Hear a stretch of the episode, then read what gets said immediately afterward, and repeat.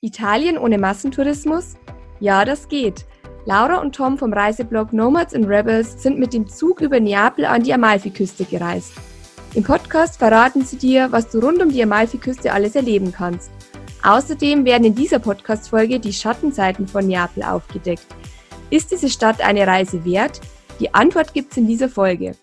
Travel Optimizer. Der Reisepodcast für Leute mit Job und ganz viel Fernweh. Die Welt ist zu schön, um zu Hause zu bleiben. Deshalb dreht sich ja alles ums Reisen und Abenteuer erleben.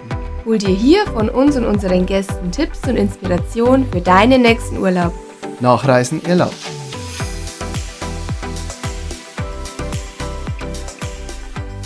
Servus zur Podcast-Folge über Neapel und die Amalfiküste. Meine Interviewgäste, die Laura und der Tom vom Reiseblog Nomads and Rebels, waren dort im Oktober, also zur absoluten Nebensaison. Und ich habe ähm, die Reisevlogs von den beiden auf Instagram TV verfolgt und war so begeistert von den Bildern und den Videos, dass ich die beiden sofort in den Podcast eingeladen habe. Und laut Bildern ist, ist Neapel und auch die Amalfiküste ein absolutes Reiseziel zum Nachreisen. Deshalb freue ich mich jetzt umso mehr, dass die beiden hier sind. Also herzlich willkommen, Laura und Tom, in unserem Podcast. Schön, dass ihr da seid. Hallo. Ja, hallo. Ja, schön, dass wir da sein dürfen bei euch. Ja, vielen Dank für die Einladung. Wer jetzt schon neugierig geworden ist, ähm, darf bei den beiden gerne mal vorbeischauen bei Instagram. Dort heißen die beiden auch Nomads and Rebels. Ich verlinke das natürlich auch in den Show Notes. Genauso heißt auch ihr Blog. Da dürft ihr auch gerne vorbeischauen und, die, und der YouTube-Kanal. Und jetzt stelle ich euch mal ganz kurz vor, wer ihr denn eigentlich seid. Ihr dürft mich aber gerne unterbrechen oder was ergänzen. Mhm, Kommt ihr beide aus Regensburg und habt Ende 2017 euren festen Job gekündigt, um mit eurem ausgebauten Van eine Europatour zu machen. Und auf der Reise habt ihr dann irgendwie gelernt, umzudenken, mhm. auch neu zu denken. Das Thema Nachhaltigkeit spielt seitdem bei euch eine ganz große Rolle. Ich nehme an, das war auch der Grund, warum ihr mit dem Zug nach Neapel gereist seid. Genau. Aber dazu genau. kommen wir später dann nochmal. Und ihr habt seitdem auch ein neues Hobby gefunden, nämlich Ja, genau. Ja, das ist, interessant finde. Das, ja. ja das, das Hobby gibt es eigentlich schon länger. Das Hobby gibt es länger. Das ist meine zweite große Leidenschaft eben nach dem Reisen. Und für all diejenigen, die nicht wissen, was Packraften eigentlich ist, das ist eine Kombination aus Wandern und dann eben Wildwasser-Raften. Das heißt, mhm. ich bekomme ein, ein Ein-Mann-Raft, also so ein kleines Schlauchboot, bekomme ich so klein zusammengerollt, dass ich das eben hinten in meinen Rucksack reinbekomme. Und damit kann ich eben dann halt mit dem Rucksack und mit dem Boot irgendwelche Flüsse hochwandern und dann eben oben das Boot aufblasen und wieder runterfahren. Und ja, da, das ist so cool. Du hast ja, mir letztes da, Mal, ja. Genau. und da baue ich gerade eben ähm, ja, eine zweite, einen zweiten Blog eben auf, einen YouTube-Kanal und Instagram-Account gibt es schon. Und das Ganze ist zu finden unter dem Namen Packraft Explorers. Genau. Und da, ah, das ist auch also schon online? Genau, also auf online, YouTube ja. und Facebook und Instagram schon online, aber gerade machen wir jetzt eben auch noch einen Blog dazu, weil es da eben auch noch total ja, unterbesetzt ist, ähm, gibt es noch nichts zu dem Thema. Und da wollen wir so einer der ersten sein, die da richtig schöne Touren vorstellen und genau. Ja, also für cool. all diejenigen, die da eben wandern und ein bisschen auf dem Fluss unterwegs sein sollen, wäre das genau das Richtige. Cool. Zwei Fragen hätte ich dazu. Erstens, wie schwer ist, ist dann der Rucksack, wenn man das Boot reinpackt? Und zweite Frage, was muss man denn dazu können? Also kann es im Prinzip jeder machen oder sollte man da vorher irgendwie einen Kurs machen? Also es kann im Prinzip jeder machen, weil es wirklich total einfach zu fahren ist. Also man kann sich das in, im Prinzip wirklich vorstellen wie so ein ganz einfaches Schlauchboot. Das heißt, auf ganz ruhigen Flüssen kann man locker damit fahren. Allerdings sollte man die Gefahren auf einem Fluss auch nicht unterschätzen. Also da gibt es doch mhm. einige Sachen, auf die man aufpassen muss. Und auf die Gefahren will ich eben auf dem Blog darauf hinweisen. Das heißt, wenn ein Anfänger oder wenn jetzt jemand mit dem Packraften anfangen möchte, der soll sich dann erstmal meinen Blog durchlesen, wird dann schon mal gut informiert und mhm. dann kann er auch auf dem Fluss.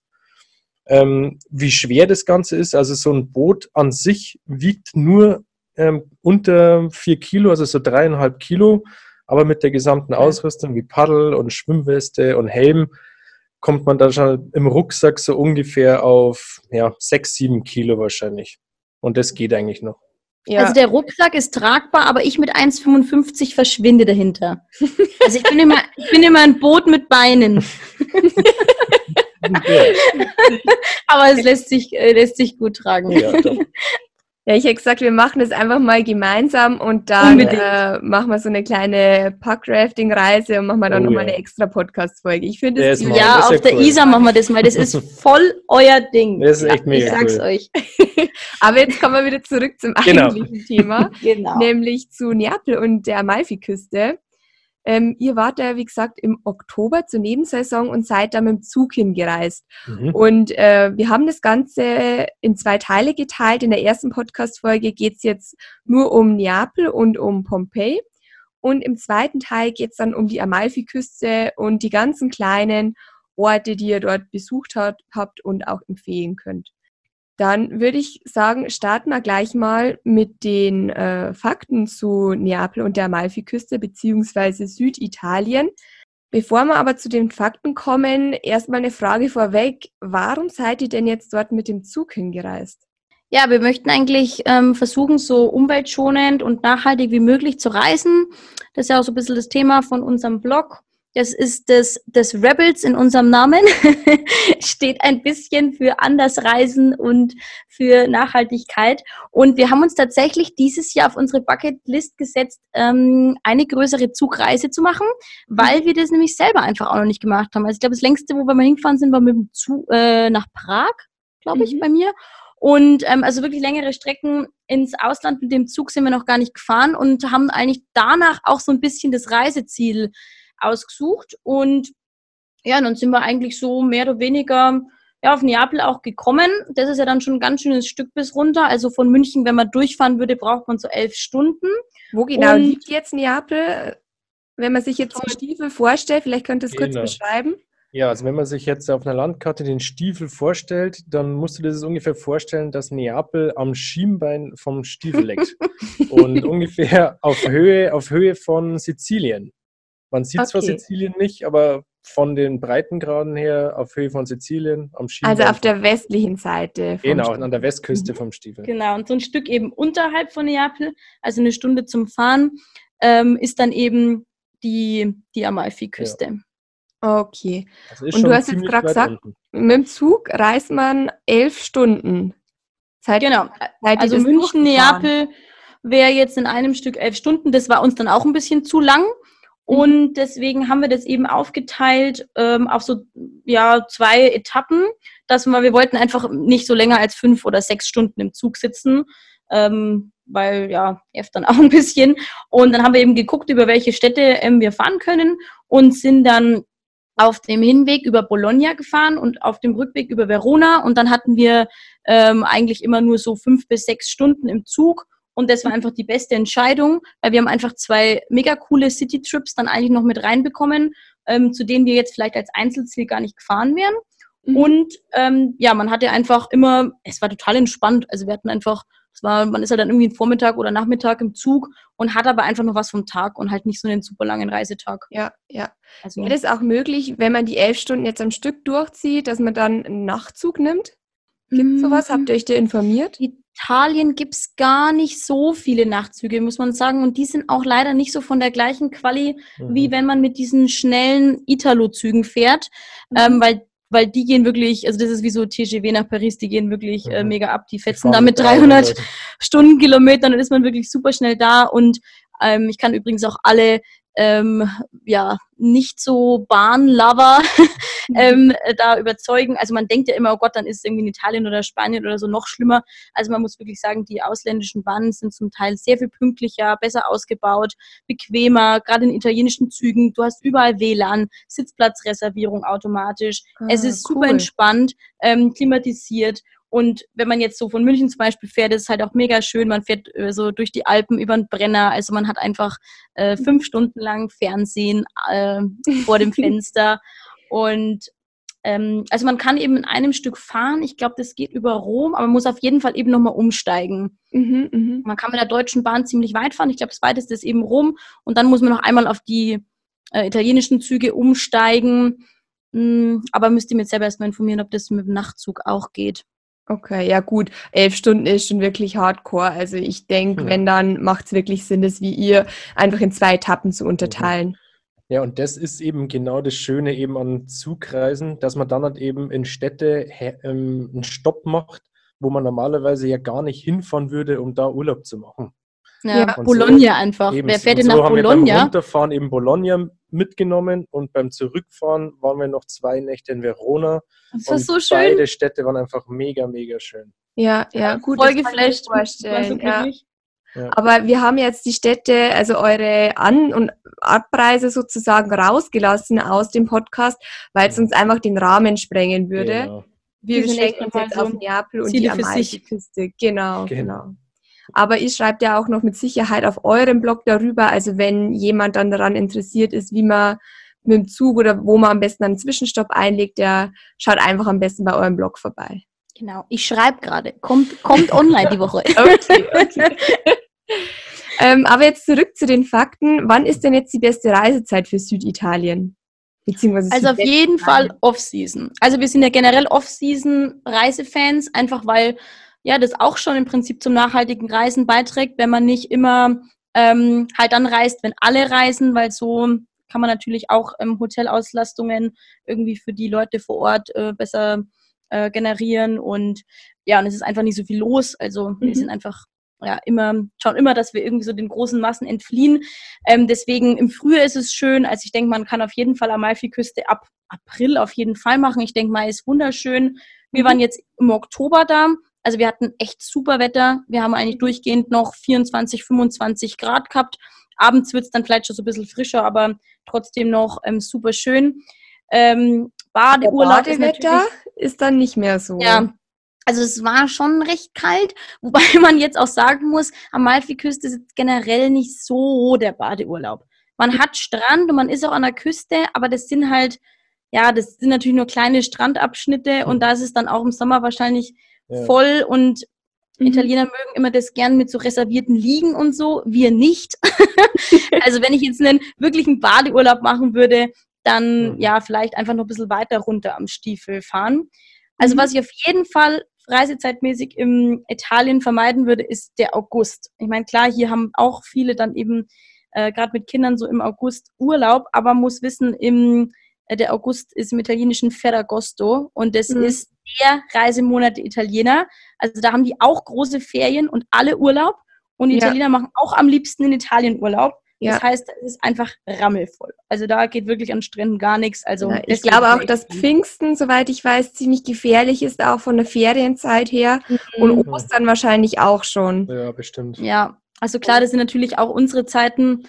Man, manche können es dann nicht umgehen, aber also gerade wer auch ein bisschen so wandern und in die Natur will, Ja. ähm, ich würde vielleicht ein bisschen früher fahren, als wir jetzt gefahren sind, weil wenn man so ein bisschen außerhalb schläft, ist es tatsächlich schon manchmal auch leer und Restaurants geschlossen. Mhm. Aber ich würde sagen, eigentlich das Coolste finde ich im September, glaube ich. Mhm. Ich glaube, September ist die beste, der beste Monat. Ja. Und wenn man den heißen Sommer hatte, kann man da auch noch baden. Okay, Fall. okay, good to know. Und wie sieht's eigentlich aus mit der Sprache? Verstehen die Italiener dort unten noch ähm, Deutsch, wie es ja teilweise irgendwie am Gardasee noch ist, oder Englisch? Gar Nee, nicht. also wir haben wirklich nicht das gar nicht kennengelernt. Also Deutsch konnte wirklich, glaube ich, Nee, das ist Keiner. gar nicht mehr so wie am Gardasee, da nee. gibt es auch keine deutschen Schilder oder irgendwie so. Nee.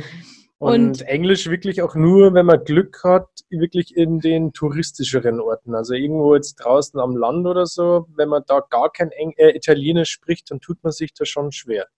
Okay. Also man, ja, man kommt immer mit Händen und Füßen irgendwie Ja. zurecht und die sind ja wirklich alle sehr, sehr lieb da und hilfsbereit und jetzt so Hotels sind natürlich schon auch auf internationale Gäste eingestellt, aber also ich kann ganz passabel Italienisch, ähm, Ah, hatte jetzt mal so okay. nebenbei im Studium und ja, Tom war sehr ruhig die drei Wochen, wo wir in Italien waren und ich konnte das eigentlich alles lösen. Aber mein Gott, also man kommt da immer irgendwie zurecht. Aber tatsächlich, umso weiter man in den Süden geht und auch praktisch sich eigentlich von so größeren Hotspots entfernt, da können die dann eigentlich kein Englisch oder wollen es einfach auch nicht sprechen. Und ähm, wie teuer ist Süditalien jetzt zur Nebensaison? Also was habt ihr jetzt so für, für euren Trip gebraucht und wie teuer war vor allem der Zug? Das ist jetzt dann auch spannend im Vergleich zum Flug. Ja, Also wie teuer ist Süditalien zur Nebensaison? Ähm, vom Niveau her kann man eigentlich fast sagen, deutsches Niveau. Oh, Ähm, okay. Wir haben pro Übernachtung im Schnitt zwischen 60 und 70 Euro gezahlt mit Frühstück. Und da Ähm, habe ich schon gesucht. und da haben wir schon Also- schauen müssen. Also es geht natürlich nach oben ähm, Ja, keine Grenzen. Keine Grenzen. Aber ich würde Ähm, jetzt mal sagen, der, der typische Hotelpreis, wenn man es jetzt wirklich schön haben will, ist eigentlich schon eher wirklich 70 Mhm. bis 90, 100 Euro. Ja. Also für die 50 Mhm. Euro, 60 Euro Unterkünfte habe ich schon auch gesucht und dann ist es ein bisschen einfacher. Wir mögen das halt auch gerne am Land bei Leuten zu Hause in B&Bs oder so zu Mhm. Ja, Aber ja. wenn man jetzt wirklich so Hotel möchte, dann ähm, muss man schon ein bisschen was hinlegen. Genau. Und Essen gehen eigentlich, ja, wie muss man fast sagen, deutsches Niveau. Also man zahlt da Ich zwischen. dachte immer so, in Italien kriegt man überall Pizza für 5 Euro. also Pizza, ja, Pizza, Ja, ist, Pizza ist günstig. günstig. Das ist so Neapel wirklich so. die günstigste Speise überhaupt, aber alles andere, da wird schon schwierig.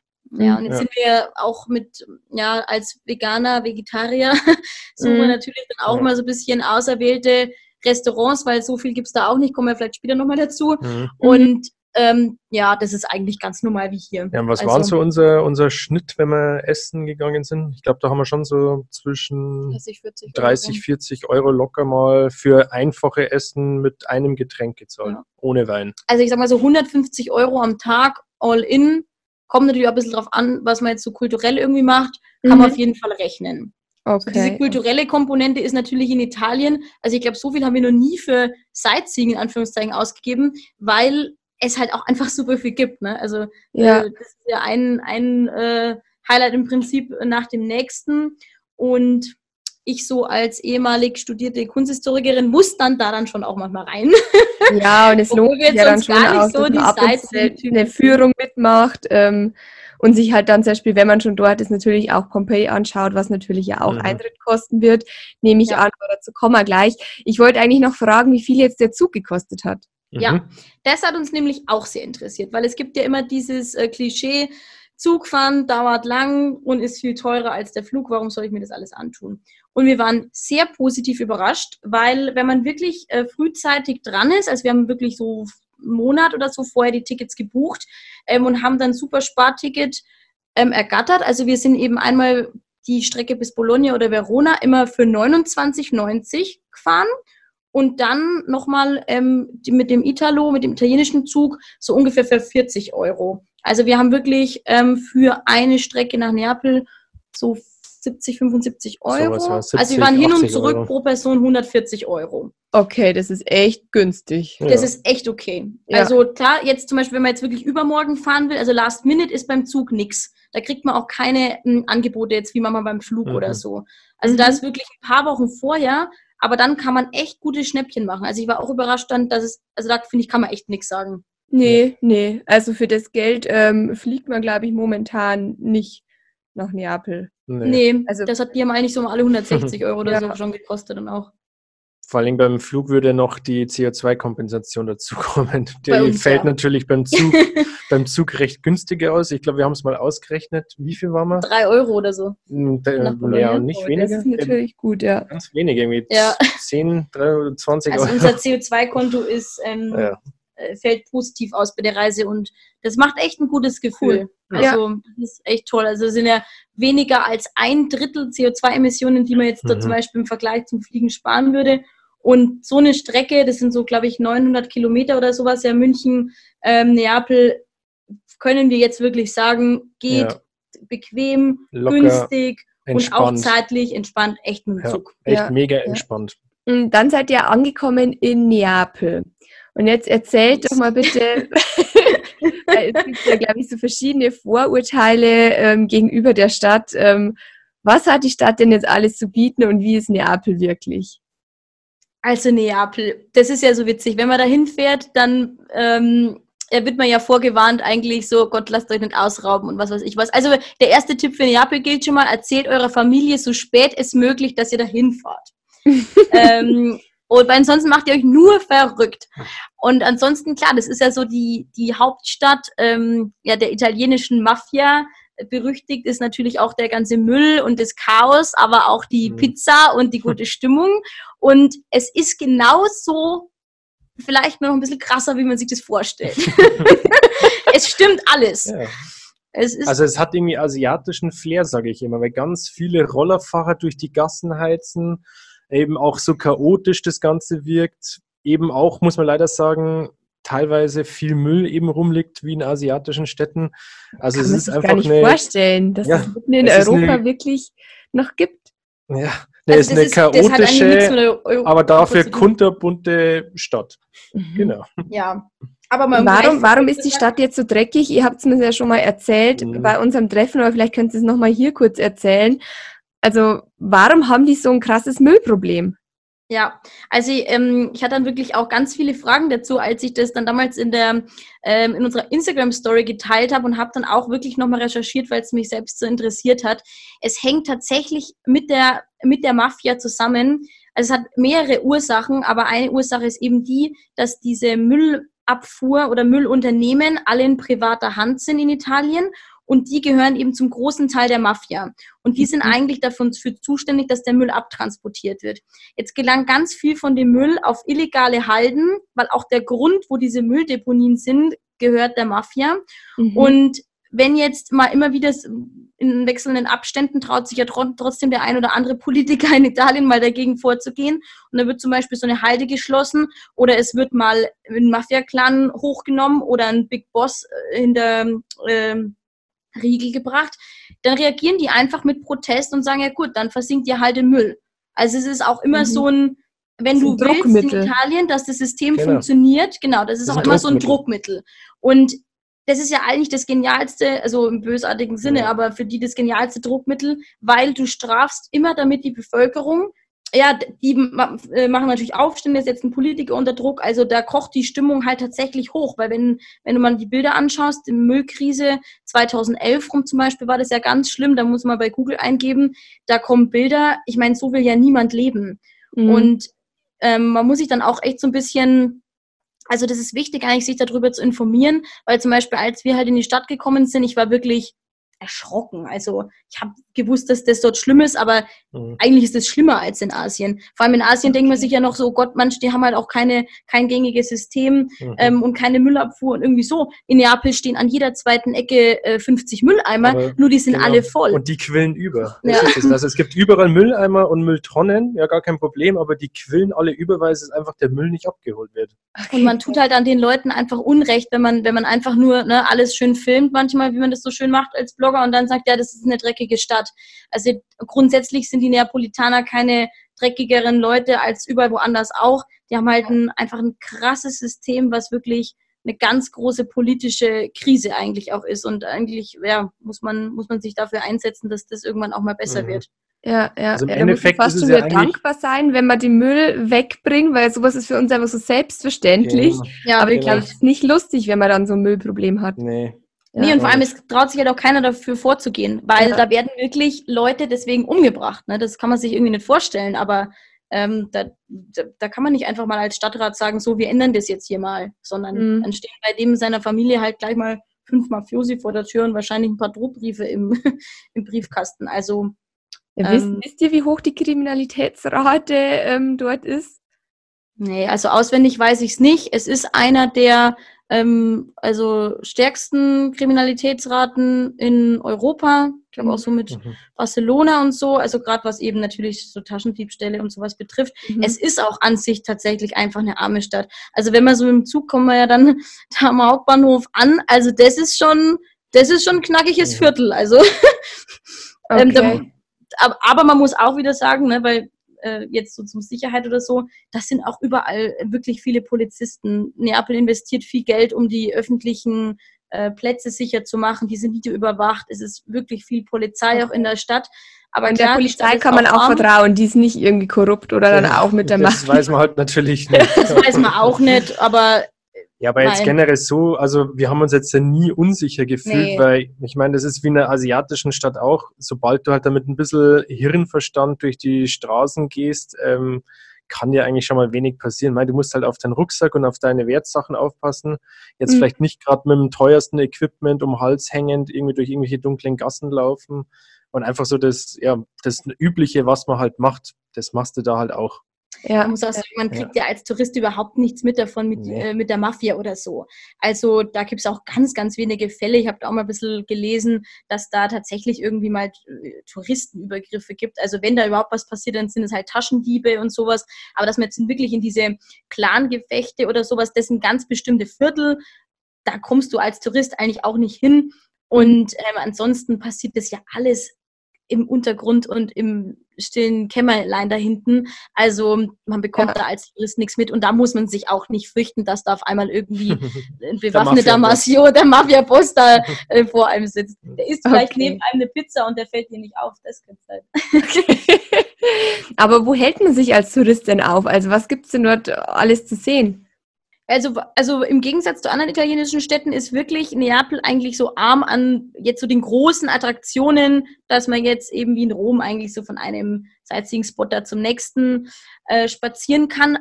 Aber man würde das auch nicht schaffen, weil die Stadt ist das Erlebnis an sich. Also das ist eigentlich das Highlight. Diese Innenstadt ist ja wirklich groß und die ist an sich auch irgendwie ja schön. Mhm. Aber halt auch Gibt's einfach. auch noch so eine schöne Altstadt dann auch, oder? Weniger. Die Innenstadt ist eigentlich eine, ja. also schon eine alte Stadt. Also man muss mal dazu sagen, dass ähm, Neapel ist die meist bombardierteste italienische Stadt im Zweiten Weltkrieg. Also da wurde natürlich irgendwie äh, die halbe Innenstadt platt gemacht. Aber das wurde alles sehr, sehr gut wieder aufgebaut und jetzt nicht irgendwie durch so, äh, ja, unschöne 50er Jahre Neubauten da irgendwie ersetzt oder so. Genau. Also das sieht alles irgendwie total schön aus, aber man, man kommt da irgendwie auch so gar nicht dazu, irgendwie nach oben zu schauen oder so. Also das ist halt alles so ein, das ist halt alles so ein Erlebnis. Überall mhm. hängen dort die Wäscheleinen quer über die Straßen. Dann schreit die eine Mutti über die Gasse zur anderen Mutti. Dann musst du irgendwie aber gleichzeitig immer auf die Straße gucken, damit du entweder nicht in irgendwas aus Müll reintrittst oder in ein Loch reinfällst, was mal zufällig im Gehsteig ist. Dann springst du im Rollerfahrer wieder. Dann musst du gucken, dass du nicht überfahren wirst. Ähm, und also das ist alles so, weiß ich nicht, da muss man mit allen Sinnen einfach da durchgehen, mhm. genießen und es entspannt sehen. Und dann, okay. dann, dann hat man da viel Spaß. Aber gibt natürlich schon auch so ein paar, so ein paar Plätze. Mhm. Ja, wie der eine, das war irgendwie der skurrilste, skurrilste Platz, da muss ich aber nochmal rausschauen, genau wie der heißt. Da ist wirklich so, und äh, dann schon auch, also Neapel hat ja auch eine große Universität, da ist es auch wirklich eine Studentenstadt. Und da treffen sich dann am Abend auch die ganzen jungen Leute, total ähm, lustig in einem Café nach dem anderen. Und das ist so witzig, weil da gibt's überall Spots eben in Neapel, wo dann ähm, die Polizei wirklich große Stationen hat und die stehen da schon fast mit wie so Panzerautos, also so wirklich richtig großen ähm, Militärfahrzeugen und auch dann ähm, ja mehr, ich weiß nicht, ob das Soldaten sind mhm. oder so, aber auf jeden Fall Vollgas bewaffnete mit Maschinengewehr. Mit Maschinengewehr. Ähm, okay, und da fühlt man sich wirklich genau. noch sicher. Also ich ja, ja. Genau, und die, und die stehen da immer an ganz, also an so ein paar auserwählten Plätzen, unter anderem eben auch an dem, wo diese ganzen Cafés sind, wo die ganzen jungen Leute in den Bars da abends abhängen. Und das Allercoolste, was dann die Stimmung noch perfekt, also das ist schon irgendwie komisch. Mhm. Und dann, und dann aber wird es so richtig geil, weil wenn du da durchläufst, dann, wie soll man das sagen? Du läufst durch eine grün-gräuliche Schwade von Marihuana-Duft. Sowas hast du selbst in Amsterdam noch nicht erlebt. Also okay. da verticken die auch alle irgendwo was und jeder raucht da eigentlich irgendwie einen Joint. Die Stimmung ist Bombe und diese Polizisten, da kratzt es auch irgendwie nicht. Also das zusammen ist irgendwie beschreibt Neapel eigentlich äh, so am besten. Und da muss man sich dann einfach sitzen wahrscheinlich Mafiosis mit Studenten und Polizisten irgendwie zusammen. Also okay, ja. ich stelle mir das auch gerade sehr, sehr skurril vor, das Bild. Ja. Das ist total lustig. Und das Witzigste ist, in der Ecke ist das einzige vegane Restaurant in ganz Neapel und da waren wir. Ähm, wisst ihr denn noch, wie der Platz heißt? Also dieser skurrile Platz mit dem veganen ja, Restaurant? Ist, ja, das ist, ist die Piazza Vincenzo Bellini. Okay, okay. Und das ist wirklich, da musst du wirklich mal vorbeigehen. Das ist so skurril. Und welche Plätze gibt es jetzt noch oder welche Sehenswürdigkeiten, die man sich anschauen sollte, wenn man in Neapel ist? Ähm, was noch als Highlight ist oder was wir als Highlight empfanden, da gibt es so eine Untergrundtour. Mhm. Und zwar, da geht man wirklich mehrere Stockwerke ähm, eben unter, unter den, den normalen Häusern eben durch und kann sich dann halt alte Bunkeranlagen, ähm, alte Wasserspeicher und sogar einen Garten anschauen. Es gibt eigentlich dazu eine mega coole Geschichte, die du die hören willst. Mhm. Ja, also, also das ist echt cool. Man muss dazu wissen, also komplett ähm, Neapel hat eigentlich ein zwei, also es gibt eigentlich zwei Neapel, eins überirdisch und eins unterirdisch. Mhm. Und ähm, man kann eben in so einer Tour äh, das unten gehen, also so eine geführte Tour. Äh, ist sonst irgendwie nicht so ganz unser Fall, aber das war wirklich cool. Und die geht auch eineinhalb Stunden. Und äh, man muss sich das so vorstellen, also man geht dann eben wirklich äh, einige Meter ähm, unter die Erde. Und früher war das eben, im Mittelalter war das noch so, dass dort unten die ganzen Wasserreservoir waren von den ähm, ja, Reichen, die mhm. wirklich ihre eigene Wasserversorgung hatten, dass die eben äh, Trinkwasser, äh, Regenwasser auffangen konnten und sauberes Trinkwasser hatten. Und dafür war das eigentlich mal angelegt. Und das hat sich eben immer mehr ausgebreitet und wurde dann eigentlich so ein richtiges Kanalnetz mit äh, Wasserkanälen, Wasserspeichern. Ähm, dafür war das eigentlich ursprünglich mal gedacht und wurde das alles unterirdisch angelegt. Und dann haben im Laufe der Jahre äh, kamen, hat diese, diese Untergrund da unten ähm, immer mehr äh, Funktionen bekommen. Ähm, es war dann zum Beispiel so, als dann eben anderes Kanalnetz installiert wurde, hat man die Wasserspeicher nicht mehr gebraucht. Und dann war das ganz lange, äh, ich glaube über 50 mhm. Jahre, die Müllhalde, wo wir wieder beim Thema wären, von Neapel. Also die hatten schon immer irgendwie eine Müllsorge. Ja, die wussten halt damals einfach nicht, wohin. Es war viel zu viel. Also das war so, ich glaube, im 19. 19. Jahrhundert. Und dann haben die wirklich da unten ihren kompletten Müll abgelagert. Krass. Und alles immer aufeinander. Das war bis zu sechs Meter hoch. Alles voller Müll. Wow. So. Und niemand hat gedacht, dass man das da unten nochmal für irgendwas anderes benutzt. Dann hat der Zweite Weltkrieg begonnen und wie ich ja vorhin schon gesagt habe, Neapel wurde wirklich ähm, stark mitgenommen und beschossen. Und es gab eigentlich nur eine Möglichkeit. Man musste da unten den Untergrund eigentlich wieder benutzen und als äh, konnte man natürlich wunderbar eigentlich als Bunker hernehmen. Mhm, Problem war mhm. nur, alles voller Müll. Hat, man hatte jetzt aber keine Zeit, Krieg hat ja schon angefangen, da irgendwie keine Ahnung, 300 Millionen Tonnen Müll da unten rauszuholen. Was hat man gemacht? Man hat sehr viel Zement darunter geschüttet und hat wirklich den ganzen Müll einfach überzementiert. Mhm.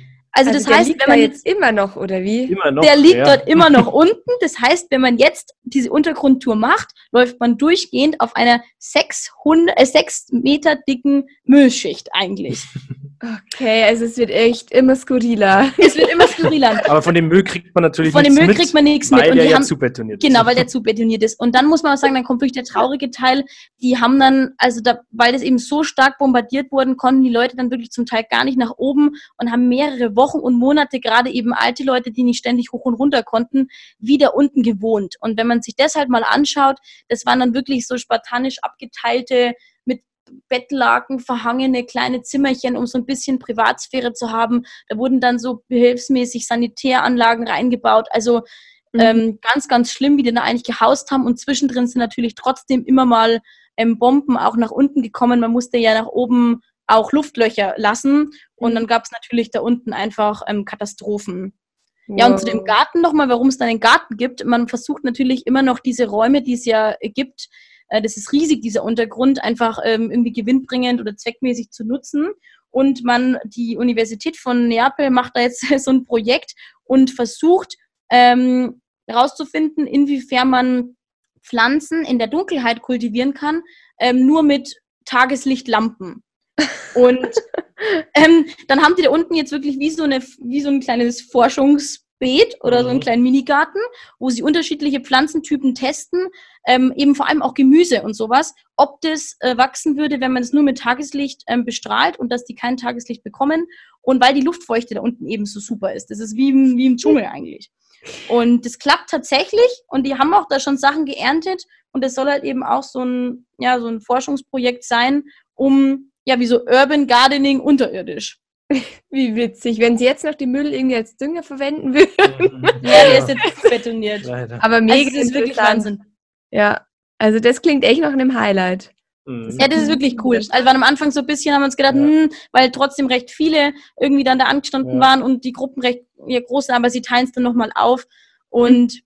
Genau, und dann, und das ist wirklich cool. Man geht dann durch diese Gänge durch und das waren ja alles früher die Wasserkanäle. Also natürlich nicht gemacht, dass da Menschen durch gehen, sondern eben Wasser durchfließt. Und die sind zum Teil wirklich so eng, dass man dann nur seitlich gehen kann und man kriegt dann nur so eine kleine Kerze in die Hand, so eine elektrische. Mhm. Und also wenn man jetzt super Klaustrophobiker ist und Platzangst hat, ist es nix. Nee, also die, die Gänge sind wirklich super eng. Also da Mhm. selbst ich mich teilweise schon schwer getan, da irgendwie durchzukommen. Aber man kann auch die ganz engen Stellen, wenn man jetzt Angst vor dunkel und Ja. eng hat, kann man auch auslassen und dann äh, wieder Also man kann da einsteigen. nicht geradeaus durchgehen, sondern man muss da wirklich im Rucksack runter tun vom Rücken und wirklich seitlich muss man sich da durchschieben. Und es ist stockfinster. Okay. Ja, ja. Aber es ist wirklich Also cool. Aber Leute es- mit Platz. Also das müssen wir cool. auf jeden Fall machen. Und das kostet 10 Euro pro Person. Mhm. Also das lohnt Okay. sich wirklich. Okay, Genau, und was, er eben cool. noch da, was es da unten eben auch noch gibt, es gibt ein, ja, ein unterirdisches Amphitheater, was, man, ist ja so cool. was man eigentlich aber leider nicht mehr besichtigen kann, weil da ganz, ganz viele Häuser jetzt schon drauf gebaut sind. Und die Häuser sind alle noch im privaten Besitz und Ja, die, die lassen die einen da, nicht. die lassen einen da nicht runter. Das ist auch so cool. Da ist wirklich eines der größten, ähm, The also alten, antiken Theater ähm, gibt es dort noch. Und, das, und du siehst in diesen Häusern, wenn du unten in den Eingang stehst, Weil das einfach überbaut wurde oder woher Ja. kommt Genau. das denn? Genau, Ah, es wurde, okay. also das waren einfach Ruinen und die damals haben überhaupt nicht gewusst, was das ist und dachten sich, ah, cooles Fundament, haben wir schon Steine da. Und dann wurde das halt nach und nach einfach immer ähm, überbaut. Und eigentlich haben, hatten, das war noch nicht so lang her, dass ähm, äh, Archäologen, die da eigentlich zufällig bei denen zu Gast waren in dem Haus, eben erkannt haben, dass das uralte römische Mauern sind. Und man hat jetzt zwar schon einen Teil freigelegt und manche Privathäuser geben einem sozusagen die Erlaubnis eben in der Tour, man geht dann so durch einen alten Weinkeller und so und dann erklärt die einem, ah, hier war mal das Tor und hier die Sitzloge und irgendwie so. Aber man fragt sich ja, warum so ein wirklich, also wichtiges, antikes äh, Denkmal nicht, nicht jetzt komplett freigelegt wird. Und es ist wirklich so, weil diese Privathäuser eben ähm, im Besitz sind und jetzt im Gegensatz zu Deutschland gibt es eben so eine Regelung nicht, dass wenn jetzt was von allgemeinem kulturellen Interesse ist, dass man sowas auch enteignen kann. Und die sagen einfach, nö, ist mir wurscht oder wissen natürlich den Wert und machen das so teuer, dass die Regierung das nicht kaufen kann. Ja, und deswegen kann man das jetzt nicht, kann man das jetzt nicht anschauen. Und, und da wohnen die, die, die Omis da drin und so noch. Bis die Mafia kommt und es will. Ja. Ja, Genau. bis, die, bis die mal aufräumt. Aber das ist cool. wirklich schön. Also Neapel hat ja doch einiges zu bieten. ja. Ja, das ist einfach skurril und man, man muss ein bisschen so ähm, sich darauf einlassen und darf sich jetzt halt nicht so einen super gemütlichen, entspannten City-Trip darunter vorstellen. Mhm. Aber wenn man so ein bisschen äh, Spaß hat, mal was Neues zu sehen und Europa von der anderen Seite, ist Neapel mega. Wie viel Zeit sollte man jetzt für Neapel einplanen? Nicht allzu viel, weil man wird verrückt. Okay. Also wir waren ja insgesamt dann drei Nächte da Mhm. Und das reicht völlig. und das reicht ja. Also äh, ja, das, weil, weil man ist dann, das Ja. ist laut und die Stadt, die macht dich platt, weil die Ja. einfach so laut ist und eben so chaotisch und hektisch und Okay. Man wird ja wahrscheinlich keine einzige Unterkunft finden, die, die nicht äh, irgendwie laut ist. Ja. Also wir hatten jetzt eine ganz gute und so, aber trotzdem in, in Neapel ist so mein Spruch immer gewesen, ist das jetzt ein Feuerwerk oder wird hier jemand erschossen? Also es ist einfach Okay. immer irgendwas draußen und Rollerfahrt, alles Mögliche und, und dann, und dann reicht's ja irgendwie, dann will man weiter. Aber dann ist ja Amalfi-Küste so genau das Richtige. Das ist genau das Ja, das stimmt. Aber bevor man dann zur Amalfiküste fährt, ist ja ganz in der Nähe noch äh, Pompeji, oh ja. Genau. was ja auch eine sehr berühmte Sehenswürdigkeit ist. Ähm, vielleicht wollt ihr da noch was dazu sagen. Also macht man das eher so als Ausflug oder muss man dort übernachten? Wie weit ist es weg? Wie kommt man dorthin? Erzählt mal. Also es ist ungefähr 20 Kilometer von Neapel weg. Es fahren auch wirklich, wenn man jetzt sagt, man bleibt jetzt länger in Neapel und will jetzt da einfach nur mit dem Bus dann mal runterfahren, da gibt's wirklich äh, ja immer wieder Verbindungen. Also man kann es auch als Tagesausflug von Neapel machen. Wir Mhm. haben es eben dann ähm, auf dem Weg runter zur Amalfiküste gemacht, weil es halt genau am, am Weg liegt. Und das Ja. war eigentlich super. Wir haben den Mietwagen abgeholt, dann haben wir eben nachmittags Pompeii gemacht und dann ist man ja dann irgendwie eine Dreiviertelstunde da später in, in Amalfi und dann hat man den, den Weg ganz gut überbrückt. Okay, ja gut, das ist natürlich perfekt. Vielleicht Ja. könnt ihr noch mal ganz kurz erklären, was Pompeji denn so besonders macht und wie das jetzt heute aussieht. Ja, ähm, also Pompeji ist ja die versunkene Stadt, wie der Thomas das, Thomas das schon mal so schön eingeleitet hat.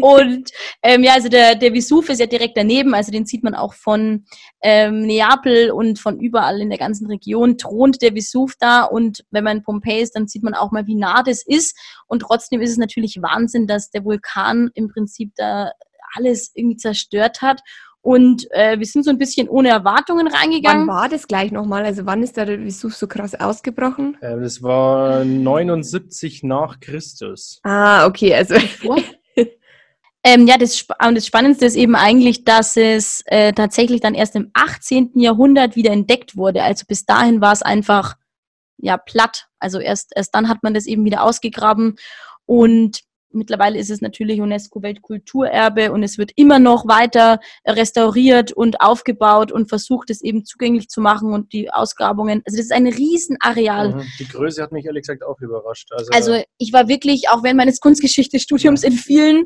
archäologischen Ausgrabungen, in sehr vielen. und ähm, ja, äh, Sprüche wie ach wieder ein Steinhaufen wurden hier geprägt. Ähm, und Neapel ist wirklich spannend, weil das ist einfach nicht so wie, wie viele archäologische Ausgrabungen, dass man halt nur unten so zwei Steine sieht und dann muss ein der Archäologe erklären, dass es eigentlich mal der berühmteste Tempel der. Antike war, es sondern ist man eine komplette es Stadt. ist eine komplette Stadt. Man geht da durch und man, man fühlt sich wirklich in der Zeit zurückversetzt. Man geht auf diesen We Wegen, man sieht in den Steinen die Mhm. Reifenspuren, man, die Häuser sind zum Teil noch komplett oder halt also wieder komplett aber hergestellt. das vorstellen, wie so eine versteinerte Stadt. Oder wie? Ja, oder wie, wie eigentlich eine alte Stadt. Also Ja. es ist ein bisschen so also wie durch eine Altstadt versteinert, laufen. genau, versteinert ja eigentlich gar nicht mehr, weil die ja die ganzen, die, die ganze Lava, also das, was ja verschüttet war, das haben die alles wieder weggemacht, also die ganze Stadt wieder freigelegt. Aha. Und da ja die Stadt quasi wirklich ähm, ja in Sekundenschnelle verschüttet wurde oder konserviert wurde, hat man jetzt eigentlich äh, wie damals eine super erhaltene Stadt. Also da siehst du sogar Mhm. noch die Wandmalereien und ähm, ja, die Küchen sind da noch super erhalten. Also du siehst wirklich wahnsinnig viele Details. Okay. Und was ja leider auch ganz, ganz ähm, makaber und schlimm ist, ähm, es wurden, glaube ich, wie viel? 2000 oder 5000 Leute wurden da verschüttet, also ewig viel. Mhm. Und ähm, was man da eben gefunden hat, oder die, man hat ja die, die Leute nicht gefunden, sondern man hat Hohlräume in diesem Lavastein gefunden. Und man ist dann irgendwann draufgekommen, wenn man jetzt diese Hohlräume mit Gips ausgießt und dann eben dieses, dieses hart gewordene Gips freilegt, dass die alle Menschengestalten haben. Das heißt, da Mhm. wurden eben die 2000 oder 5000 Leute von der Lava verschüttet. Und weil es eben Da so sind heißt, auch keine Knochen mehr da von den Menschen. Auch keine nee, Knochen das ist ja mehr. alles schon zerfallen. Ja. Also alle man muss ja sagen, es kam, die Leute sind, ähm, also das war ja eine, eine riesen, ein riesen Ausbruch, also mit einer wirklich riesengroßen ähm, Aschewolke. Und die Leute sind eigentlich zuerst schon mal erstickt an, dieser, giftigen Gasen. an diesen giftigen Gasen, die da kommen. Ähm, und wer wen es da jetzt eigentlich noch nicht erwischt hat, der ist wirklich dann sich unter der Asche ähm, erstickt oder auch von der Lavaflut. Mhm. Und dann, was dann am Schluss praktisch alles an Geröll und sowas kam, hat dann eigentlich alles überschüttet. Ja. Aber die, die Menschen oder alles, was da eigentlich war, sind wie, sind innerhalb von Sekunden waren die tot. Mhm. Und das Krasse ist halt, dass dann, genau, und da hat sich dann praktisch alles drüber gelegt und was dann der Mensch halt einfach alles mal war, also alle Weichteile und Knochen und so, ist natürlich dann in hunderten von Jahren zerfallen. Mhm. Und es war nur noch jetzt dieser Hohlraum da. Mhm. Und jetzt hat man eben dann die Menschen dann sozusagen wieder ausgegossen, in Anführungszeichen. Mhm. Ne? Mhm. Und deswegen kann man sich das anschauen. Und was halt wirklich, also ja, das ist beeindruckend, aber gleichzeitig halt auch unheimlich traurig, dadurch, dass die so schnell gestorben sind und ja überhaupt nicht wussten, was passiert. Die haben sowas ja noch nie erlebt Ja. vorher Mhm. oder irgendwo mal, wie wir jetzt im Fernsehen sehen. Also die wussten ja gar nicht, wie geschieht. Sind die im Moment ihres Todes wie konserviert worden. Mhm. Also man Mhm. sieht wirklich noch, wie sie teilweise die Hand versuchen vor den Mund zu halten oder versuchen irgendwie aufzustehen und genau in der Position sind die eben wie versteinert eben in dieser. Lava dann halt erkaltet. Also das Oder kannst du echt gar Frauen, nicht die ihr. Kind noch schützen. Oder Hunde, die, die zappelnd versuchen, irgendwas zu machen. Genau. Oder auch Kinder, also die, da diese, ja, diese Statuen, oder was ja. Ja. eigentlich keine Statuen sind, wenn man Mhm. sich das halt so vorstellt, das ist schon echt irre. Und man Mhm. kann halt auch wirklich sehen anhand der Abdrücke, was die getragen haben, ähm, jetzt an, anhand der Kleidung, ob wa- was das für Menschengruppen waren, ob das damals halt eine Sklavin war oder ein reicher Mann. Man konnte die Schmuckabdrücke Mhm. sehen. Also die sind wirklich halt in dem Moment eingefroren und so die ganze Stadt. Und das ist halt dann jetzt wieder freigelegt worden. Und das ist einfach wirklich, also es ist eine beeindruckende Leistung kulturell. Aber was uns halt dort einfach so bewegt hat, ist, es zeigt wirklich, es kann also ich meine, die haben ja sowas noch nie vorher erlebt und die wussten ja gar nicht, dass es sowas gibt, wie einen Ja. Vulkanausbruch. Der ist ja Jahrhunderte lang vorher nicht ausgebrochen. Und die wussten ja auch nicht, dass die da auf so einem Kessel sozusagen sitzen, wie die Leute jetzt heute, die in der Nähe von, des Vesuvs leben. Ja. immer noch ein aktiver Vulkan. Und es kann halt in einem Moment alles vorbei sein. Haben wir, wir, dann muss man halt so dran denken, zum Beispiel, da liegt dann halt irgendwie so eine Sklavin in so einem, in so einem Glaskasten irgendwie auch ausgestellt. Und ich meine, wenn der ja mal, den damals jemand gesagt hat, dass sie irgendwie halt wie so ein kulturelles Denkmal in ein paar hundert Jahren ist oder so. Ne? Das ist einfach irgendwie verrückt, sich das vorzustellen. Ja, ja, voll. Seid ihr da eigentlich selber durchgelaufen oder mit einem Audioguide oder mit Tour? Also wir sind äh, selber durchgelaufen und also, ich meine, ja, es gibt ja wirklich ganz unterschiedliche Touren. Jetzt wer es natürlich jetzt dann auch die Infos dort braucht, ist wahrscheinlich vielleicht ein Audioguide zu empfehlen. Bei so Touren finde ich immer, habe ich ein wenig den Eindruck gehabt, dass die natürlich auch ein so durchgeschleust werden. Also wir mögen das halt ein wenig so da durchschlendern. Es gibt auch einen Plan, den man sich mitnehmen kann. Ah ja. Okay. Ähm, also ich finde ja. schon, dass man es irgendwie selber leben soll und vieles, vielleicht wenn man sich vorher ein bisschen informiert und das später, was man, was einen jetzt interessiert, vielleicht nochmal nachliest oder dann mit dem Audioguide. Aber ich finde, es ist halt wirklich ein Erlebnis, da durchzulaufen, das einfach aufzusaugen. Also ich würde ja. mich da gar nicht so von Natur nee. da durchhetzen lassen. Weil vor allen Dingen, es ist nämlich echt so riesig, dieses ganze Wahnsinn. Areal. Also wir sind, ich würde sagen, wir sind zügig durchgegangen und ich glaube, wir waren über vier Stunden waren wir in diesem ganzen Areal wow. unterwegs. Ja, wir brauchen zwei. Ja, so. Also man kann da locker, man kann da locker den ganzen Tag verbringen, aber irgendwann kannst du halt nichts mehr aufnehmen. Also irgendwann ja, hast du ja. Halt von dem Ganzen ein ganz wichtiger Tipp, weil es gibt da fast keinen Schatten oder irgendwie so. Ähm, nehmt euch auf jeden Fall einen Sonnenhut mit, schulterbedeckte Kleidung äh, und cremt euch ein, ja. weil gerade im Sommer, das ist alles durch diesen Sandstein auch und so und alles offen. Also sonst kommst du da als Krebs raus. Also, ja, good to know. Ja, vor allem im August irgendwie bei 40 Grad will man da, glaube ich, eh nicht durchlaufen. Ja, dann. nee, das war halt auch wieder so, wo wir uns gedacht haben, oh Gott, Gott sei Dank ja. waren wir im Oktober da. Ja, ja. Da war es schon gut besucht. Also das wird wahrscheinlich immer voll sein, ja. muss man auch sagen. Also, dass man jetzt damals sagt, da gibt es jetzt die Zeit, wo das äh, jetzt nicht gut besucht ist oder voll ist. Mein, es ist ein riesiges Areal und es verläuft sich auch, aber es ist auch schon gut ja. was los. Aber mhm. ich glaube, jetzt im August da zu sein, da, also das ist die Hölle, das ist die Hölle glaube ich. Mhm, okay. Ja, und jetzt noch vielleicht ein Travel Optimizer-Tipp. wenn man, wenn man Gerne, da, her damit. Ja, wenn man sich da die ähm, eine Stunde anstehen sparen möchte, dann kann man sich ähm, da das Ticket online vorab über Get Your Guide buchen und ah, muss quasi okay. gar nicht mehr anstehen. Also da gibt es dann auch einen Online-Schalter, da geht man dann an der ganz langen Schlange dran vorbei und ist ah. so wirklich in fünf Minuten drin und hat sich eine Stunde Anstehen gespart. Und das hat dann irgendwie, glaube ich, was, ja. einen Euro mehr ja, gekostet oder 50 Cent. Ja. ja, ja, das ist also, wie in Rom, das ist dann definitiv wert. Ja, ja. Okay. Weil da war wirklich bei online keiner und beim anderen ewig. Okay. Jetzt haben wir eh schon leicht überzogen, aber es war interessant. Also ich hätte nicht gedacht, dass Neapel so viel zu bieten hat.